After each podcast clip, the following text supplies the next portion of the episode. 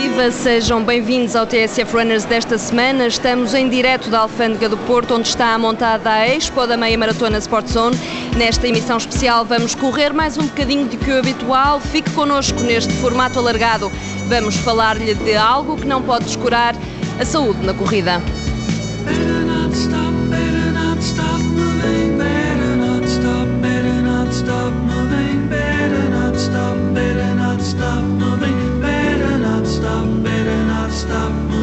Comecemos pelas apresentações. Eh, tenho três convidados à mesa, ou vou ter, neste momento tenho dois, um dos convidados está atrasado. Tenho também o Nuno Miguel Martins, que anda por aí a fazer reportagem nesta Expo da Meia Maratona Sport Zone. Ele vai entrar daqui a pouco nesta emissão especial. Antes de mais, sejam bem-vindos. José Soares, professor catedrático de Fisiologia da Faculdade de Desporto da Universidade do Porto e coordenador da Unidade de Exercício Clínico do Instituto CUF Porto. António Souza, especialista em ortopedia do Hospital de São João, de são João e do Hospital Cufo Porto, especialista em lesões do joelho e há de vir ter connosco, está preso no trânsito, Osvaldo Correia, médico e docente da Faculdade de Medicina do Porto, especialista em dermatologia e também membro da Sociedade Portuguesa de Dermatologia e Veneriologia. Este programa é feito sobretudo para tentar ajudar os ouvintes e é por isso com uma pergunta de um ouvinte que vamos começar. José Borregana deixou a questão no Facebook do TSF Runners e ele diz que gostava de saber se há medidas de prevenção uh, acidentes eh, graves, ou seja, equipas de socorro e de cuidados intensivos eh, no trajeto. Ora, no terreno vão estar 25 operacionais eh, da Cruz Vermelha, de 2 em 2 quilómetros há uma equipa da Cruz Vermelha e estão três médicos do INEM destacados para a prova, para esta meia maratona. Para além disso, o Hospital de Santo António está de apoio à meia maratona, caso venha a ser necessário. Esta questão do ouvinte sobre os acidentes na corrida leva-me a uma outra que é, em termos de saúde, eh, quem é que está habilitado, por um lado, a correr, por outro lado, a correr eh, uma prova de 21 km? E se calhar começava por si, professor. É. Boa tarde, muito obrigado pelo convite, estou com imenso gosto aqui. Bem, essa questão, existem hoje recomendações internacionais relativamente aos critérios para se participar em, em esforços intensos, como este, neste caso que é uma meia maratona, e os critérios são, eh, basicamente, depois de uma avaliação eh, de pré-participação do ponto de vista médico, existem depois critérios do ponto de vista físico. Ou seja, muitas vezes o que acontece é que este tipo de, de, de esforços são demasiado intensos e muitas vezes os pisos nem sequer são os mais adequados e acabam por uh, ser contraproducentes para quem faz e quem não está suficientemente treinado. Hoje está muito na moda esta, as, as, as, atividades mais, mais intensas e nem sempre todas as pessoas estão preparadas. Mas existe um aspecto prévio que é de facto o exame para a participação e isso existem recomendações que o Dr. António Sousa com certeza poderá esclarecer bem melhor que eu, porque é uma área clínica. Quer esclarecer, António Sousa? Uh, muito obrigado pelo convite também e como pessoa muito interessada na, nas corridas, porque também sou, sou um atleta dedicado à corrida, é, aquilo que o professor José Soares também, são os dois atletas. que o professor José Soares acabou de salientar é, é fundamental.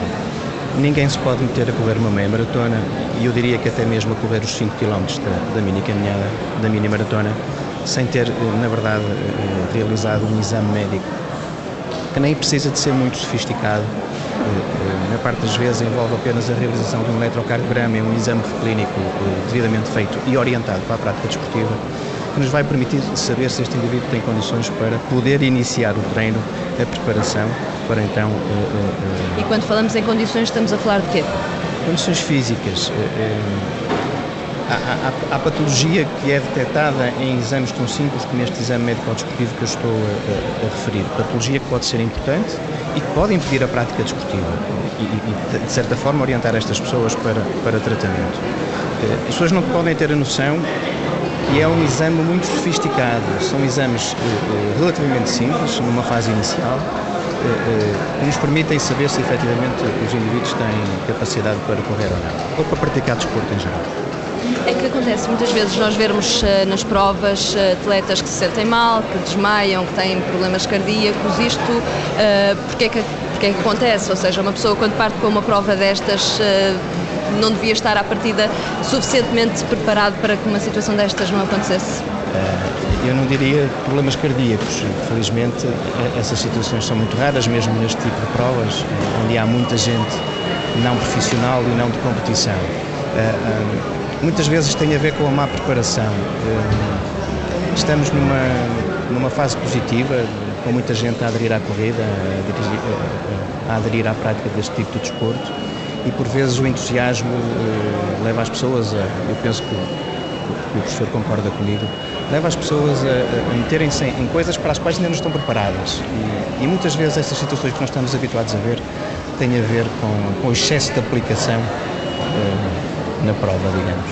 O que é que quer dizer com isso, o excesso de aplicação? Quer acrescentar alguma coisa? Só, só queria dizer o seguinte, um, existe esta ideia, o Dr. Sousa referiu muitíssimo bem, que é esta questão dos, dos problemas de ordem cardíaca são raros, um, e portanto não podem ser um hobby se as pessoas começarem a fazer, a começarem a fazer prática desportiva, porque cria-se depois a ideia, por exemplo, porque a morte súbita no desporto é uma entidade que existe, é uma entidade rara, um, está suficientemente documentada, inclusive qual é a frequência com que ela acontece e muitas vezes as pessoas com essa desculpa, porque quando aparece o caso é muito mediatizado e portanto toma uma dimensão que muitas vezes não corresponde à realidade e as pessoas assustam-se, deixam de fazer exercício.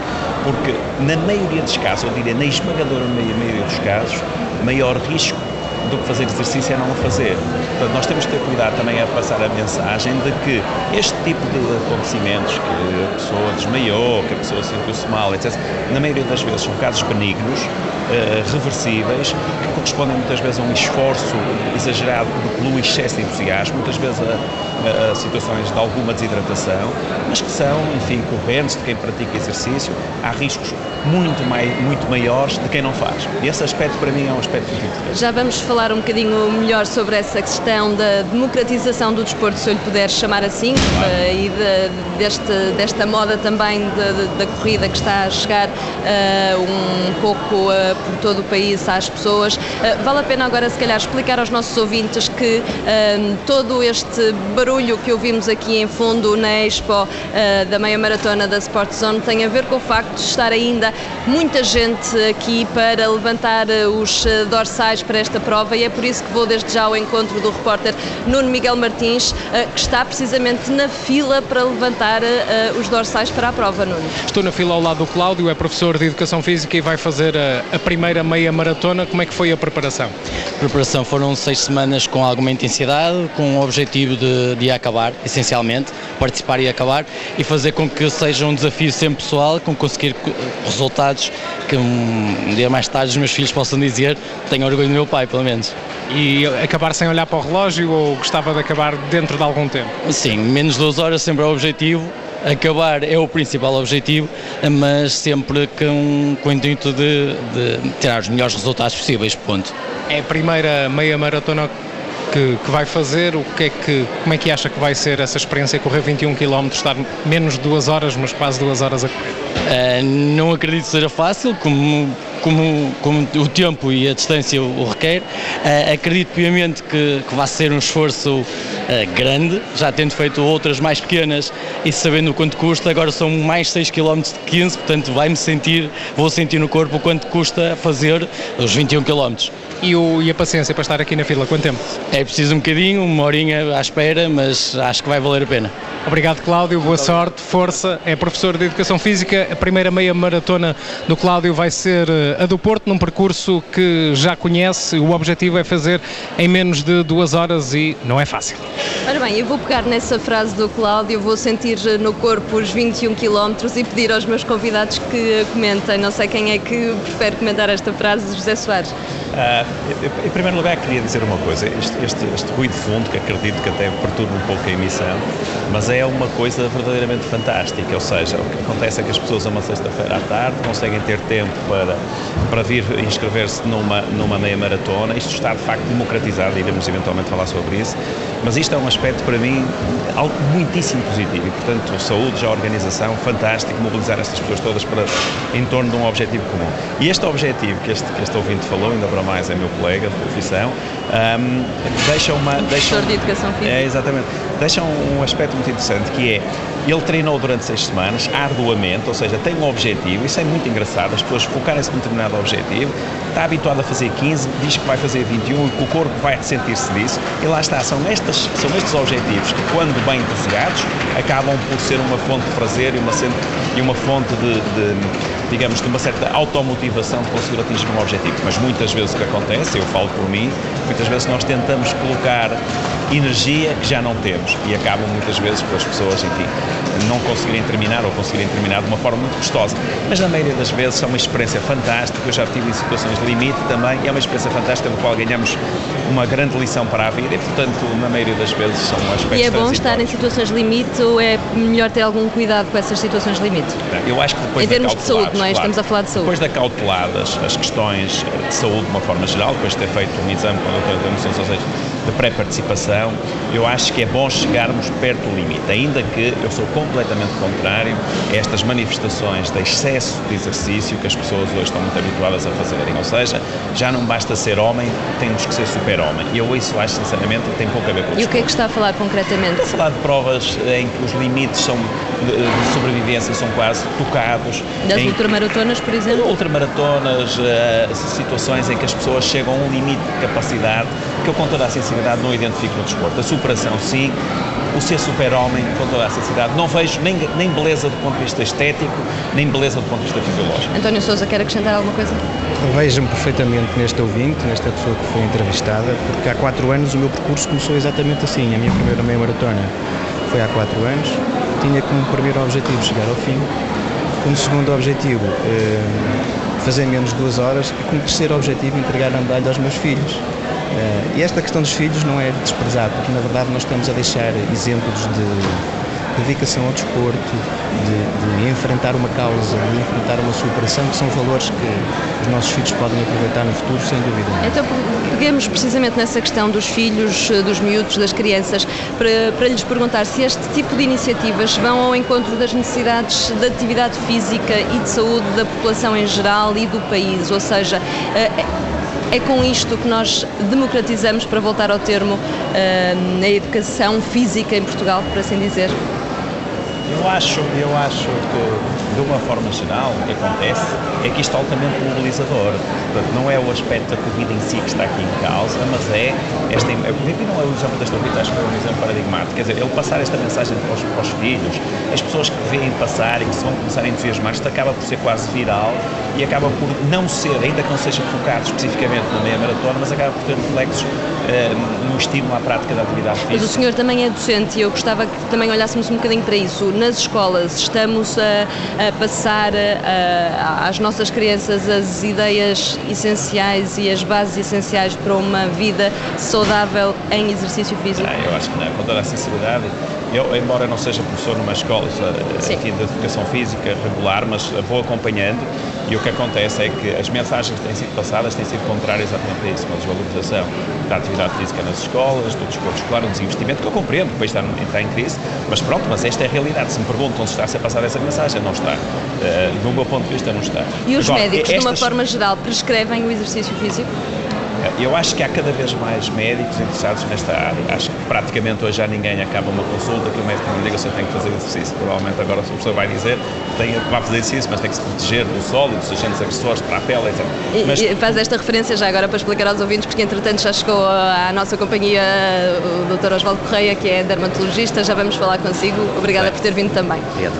Mas continuando. Só, só para terminar, portanto, um, ou seja, esta, esta, isto, este comportamento quase viral da população que está a começar a aderir a isto é uma mensagem fantástica, mas que é uma mensagem que não tem sido acompanhada, acho eu, pelos responsáveis do ponto de vista da, da educação dos mais jovens.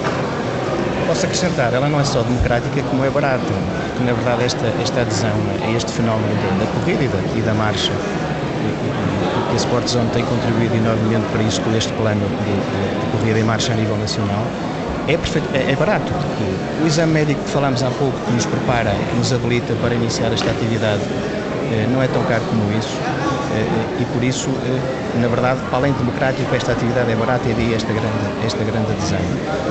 Em relação à questão da, como disse o, o professor José Soares, não, também não sou professor em nenhuma escola, mas custa-me que este tipo de trabalho efetivamente não seja feito muitas vezes pelas entidades oficiais, ao fim e ao cabo são entidades privadas que estão a tomar este tipo de iniciativa e a fomentar a prática desportiva e a tirar todos os benefícios inerentes a essa prática desportiva eh, eh por parte dos seus participantes. E na verdade são, são privados que habitualmente tomam estas iniciativas, isso acho que é lamentável.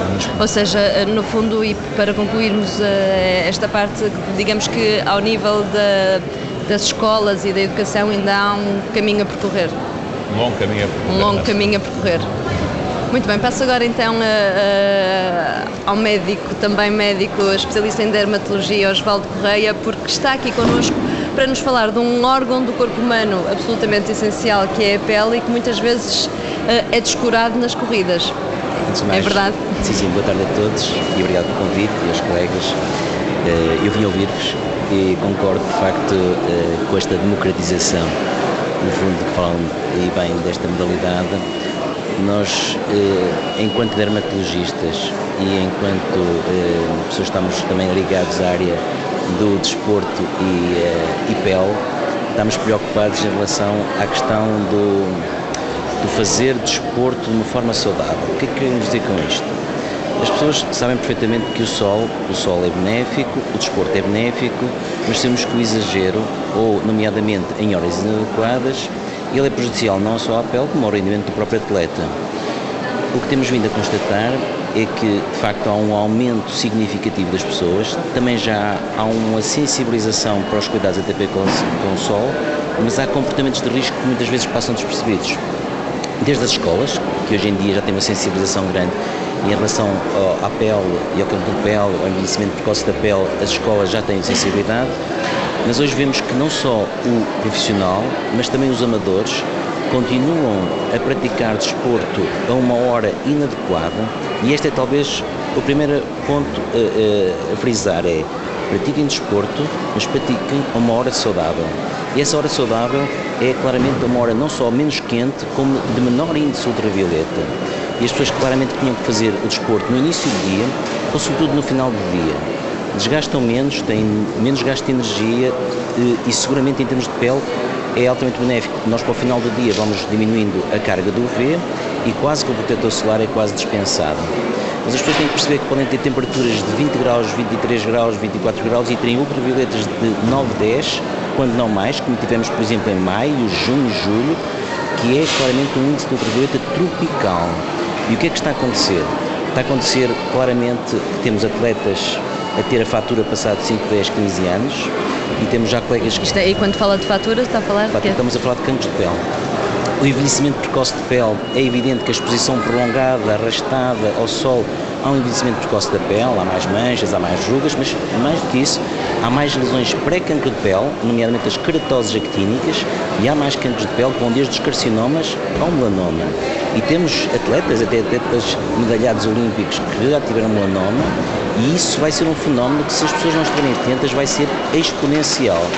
Hoje eh, ouvíamos eh, de manhã eh, na conferência que eram umas centenas de pessoas que começavam, digamos, estas maratonas e hoje são milhares de pessoas. E isto traduz uma pequena amostra daquilo que se passa por todo o país e por todo esse mundo fora, mas particularmente isto estamos preocupados. Nós fazemos parte da rede do Euromelanoma, portanto, a nível de países da Europa, que são 30 e tal países que estão preocupados com esta temática e nós queremos, de facto, desporto saudável, desporto com proteção e lembrem-se claramente que o chapéu que devia ser o São Moné e deixem-me dizer que esta parceria que a Sport Zone nos permitiu, permitiu, por exemplo, que todos os atletas vão ter, digamos, a oportunidade de um chapéu, vão ter folhetos de informação como fazer o autoexame da pele e estar atento àquilo que é de valorizar e temos inclusive um inquérito comportamental que iremos ter no decurso destes três dias e que vamos perceber qual é que é de facto o comportamento da nossa população. O comportamento da população portuguesa, neste caso, a fazer desporto, seja ela profissional ou amador, para de facto orientarmos ou reorientarmos as mensagens, que não é para parar desporto, antes pelo contrário, é para fomentar desporto, mas de uma forma saudável. E essa, de facto, eh, nós temos o link, neste caso, para a Associação Portuguesa de Cancro Cutâneo e para o Euromelanoma, e não é assustar as pessoas, mas deixa-me dizer pequenas coisas que acontecem. Eh, o calvo, o indivíduo calvo, apanha a exposição prolongada ao sol. Ele vai a correr, vai fresco e não se apercebe da temperatura. Mais importante que isso é aquele indivíduo, por exemplo, que tem o cabelo normal, mas entende que vai suar muito e rapa o cabelo. Rapa o cabelo, apanha a queimadura solar, porque o atleta não pensa, o atleta naquela altura está focado em fazer os melhores tempos e não se apercebe que muitas vezes os dias têm índice de ultravioleta elevados e vão apanhar uma queimadura solar. Uma queimadura solar, por exemplo, no couro cabeludo que depois o cabelo vai crescer, pode passar por um sinal pequenino, que no melanoma começa pequenino e ser, ou poder vir a ser fatal. Portanto, medidas simples como chapéu, e escolham um modelo, mas protejam-se. Não se esquecerem que o protetor solar deve ser colocado antes da sua prova ou do seu treino e que, obviamente, se os protetores nós dizemos que na praia duram uma hora e meia duas horas a ter eficácia, fora da praia não tem mais tempo. Portanto, o atleta tem que ter a noção de que se está a fazer sobretudo treinos, que eu tenho que renovar. Mas particularmente mais importante é aquilo que o trabalho que eh, a Associação tem promovido junto do CITEV, que é, eh, e hoje em dia temos mesmo nestas eh, empresas como a Sport Zone, temos vestuário que é um vestuário que permite estar protegido, e estar fresco. Este é o desafio que a Associação Portuguesa de fez há uns anos, que é dispor, uh, o vestuário tipo ar-condicionado. Portanto, procurem roupa que seja leve, mas que proteja e deixem-me dizer uma cor escura. Se for fina, é preferível cor escura. Portanto, são assim várias recomendações essenciais Sem para quem anda a correr, ao nível da roupa, do protetor solar. Eu tinha aqui precisamente uma pergunta que tinha a ver com o facto de como é que prevenimos algumas doenças que até podem surgir com a corrida. Uh, já falamos precisamente de uma delas uh, que é essencial. António Sousa, eu perguntava-lhe, é, é ortopedista, é especialista em doenças dos joelhos. Os corredores têm muitos problemas nos joelhos. Como é que se previnem os problemas nos joelhos? Não têm. Não têm? Curiosamente não têm. Uh, uh, de uma forma empírica durante muitos anos e desde particularmente comecei a, esta atividade comecei a receber colegas de corrida sou muitas vezes questionado as pessoas perguntam opá, mas isto na verdade vai-me desgastar os joelhos vai-me desgastar as ancas? Curiosamente em julho de 2013 por isso mais recente que isto não existe um estudo publicado no Medical Science of Sports Exercise nos Estados Unidos eh, um autor que acompanha entre, começa a acompanhar entre 1991 e 98 um grupo de 90 mil atletas, 75 mil corredores e 15 mil eh, caminhantes, walkers, e curiosamente ele publica estes, estes, resultados em julho deste ano, a incidência de artrose da anca e a incidência de artrose do joelho nos indivíduos que fazem, eh, que têm este tipo de prática, eh, e repare que alguns destes grupos são indivíduos que fazem entre 80 a 100 km por semana, que já é uma quantidade de treinos significativa. A incidência de osteoartrose do joelho e da anca é menor. Eh, eh, os indivíduos sujeitos a artroplastias da anca são muito menos neste grupo de indivíduos, porque na verdade parece, está comprovado, que esta atividade não contribui para o desenvolvimento da artrose, ao contrário do que, do que pode parecer. Por causa Portanto, da... isso é um mito, digamos assim. É um mito, é um mito. E, e, de certa forma até protege, porque, vamos lá ver, todos nós que começamos a correr somos confrontados com duas coisas. Primeiro é o nosso guarda-roupa que tem que ser mudado, porque temos que, que o deitar fora, porque ao fim de um, seis meses, um ano, nada nos serve. E é depois aquela questão do, oh coitado, emagreceu tanto que deve ter uma doença qualquer grave. E parece que, na verdade, esta diminuição de peso, esta diminuição do índice de massa corporal é um fator altamente protetor em termos de desenvolvimento da osteoartrose da anca e do joelho. Eu não sei se o professor Artur... É só eu ia dizer Soares mais... Um, o exercício, tal como um fármaco ou como qualquer outra atividade, o que acontece é que tem custos e benefícios. E eu, eh, eu por exemplo, eu acho que sou um bom caso aqui de estudo pelo Dr. Sousa, que eu não tenho cruzado anterior do joelho direito e suspeito que não tenho do joelho esquerdo, agora reparei num exame que fiz há pouco tempo. E, portanto, quando eu corro, de facto, não é uma situação que tem alguma instabilidade, não é uma situação muito confortável. Mas isto é uma questão de custo-benefício, ou seja, o que é que eu prejudico as minhas articulações, eventualmente, o que é que eu beneficio com o exercício. Quando nós, quando tomamos anti-inflamatório, tem benefícios, mas tem custos também. E, portanto, tem efeitos secundários e tem contraindicações exatamente com isso, isso, é exatamente como um fármaco. E eu prefiro, eventualmente, ficar com o meu joelho ligeiramente demasiado, mas ter os benefícios do, de, de, depois de eu ter feito exercício, da vantagem do ponto de vista da gestão do meu stress, do, das, dos efeitos do ponto de vista cardiovascular, do meu perfil lipídico, tem muito mais vantagens do que inconvenientes. E muitas vezes o que acontece, e esta mensagem muito interessante do, do, do, do Dr. António Souza, que é, ok, pode ter alguma incidência, mas, inclusivamente do ponto de vista científico, eh, funciona como protetor, mas mesmo que tenha algum desconforto, é bem, é bem melhor fazer exercício do que não o fazer. Estar sentado em casa sem fazer absolutamente nada, a microgravidade provocada por estar ou deitado ou sentado é incomparavelmente pior do que uma ligeira dor no joelho ou uma inflamação no tendão daquilo. Muito bem. Eu tinha aqui e tenho mais uma ou duas perguntas eh, dos nossos ouvintes, mas antes disso ainda queria voltar a chamar o Nuno Miguel Martins. Onde é que estás, Nuno, agora? Agora estou aqui não na fila, mas uh, atrás, uh, junto ao staff, onde o pessoal vai dando uma ajuda. Muito trabalho hoje. Muito, muito trabalho. O que é que tem feito aqui? Uh, o que é que temos feito? atender as pessoas com simpatia, desejar-lhes boa corrida, boa caminhada e São Pedro que seja amigo deles, que não faça muito calor, porque é meia maratona e, portanto, esperemos uma temperatura agradável. E a Aurora Cunha já tem muita experiência disto, ganhou quatro, quatro maratonas, vai correr no domingo? Uh, não, não vou correr porque tenho que estar uh, na RTP de manhã e é uma prova em que não me dá assim grande disponibilidade de eu, de eu poder fazer a meia maratona, mas é assim, já estou a treinar, já comecei a treinar precisamente para começar a fazer algumas provas uh, ainda este ano. Eh, não tem feito as provas, mas tem estado sempre por aqui, na, na, ajuda, com as pessoas, como voluntária, como uma das 50 voluntárias que estão aqui a entrar. Tem estado muita gente, em, em, por comparação com outros anos, o que é que lhe parece este ano? Não, este ano eu acho que as pessoas que estão a vir com, com, com mais tempo, hoje é um dia sufocante para quem está aqui a dar os dorsais e as t-shirts, mas também é bom, é sinal que as pessoas que não deixam para amanhã, amanhã é o último dia, portanto é bom que todos os participantes uh, venham hoje levantar os seus kits para ficarem descansados. Uh, o que é importante é que isto é mais uma grande organização da Sport Zone, é a sétima edição, estou, estou desde a primeira e acho que é possível com estes eventos desportivos também termos uma vertente social.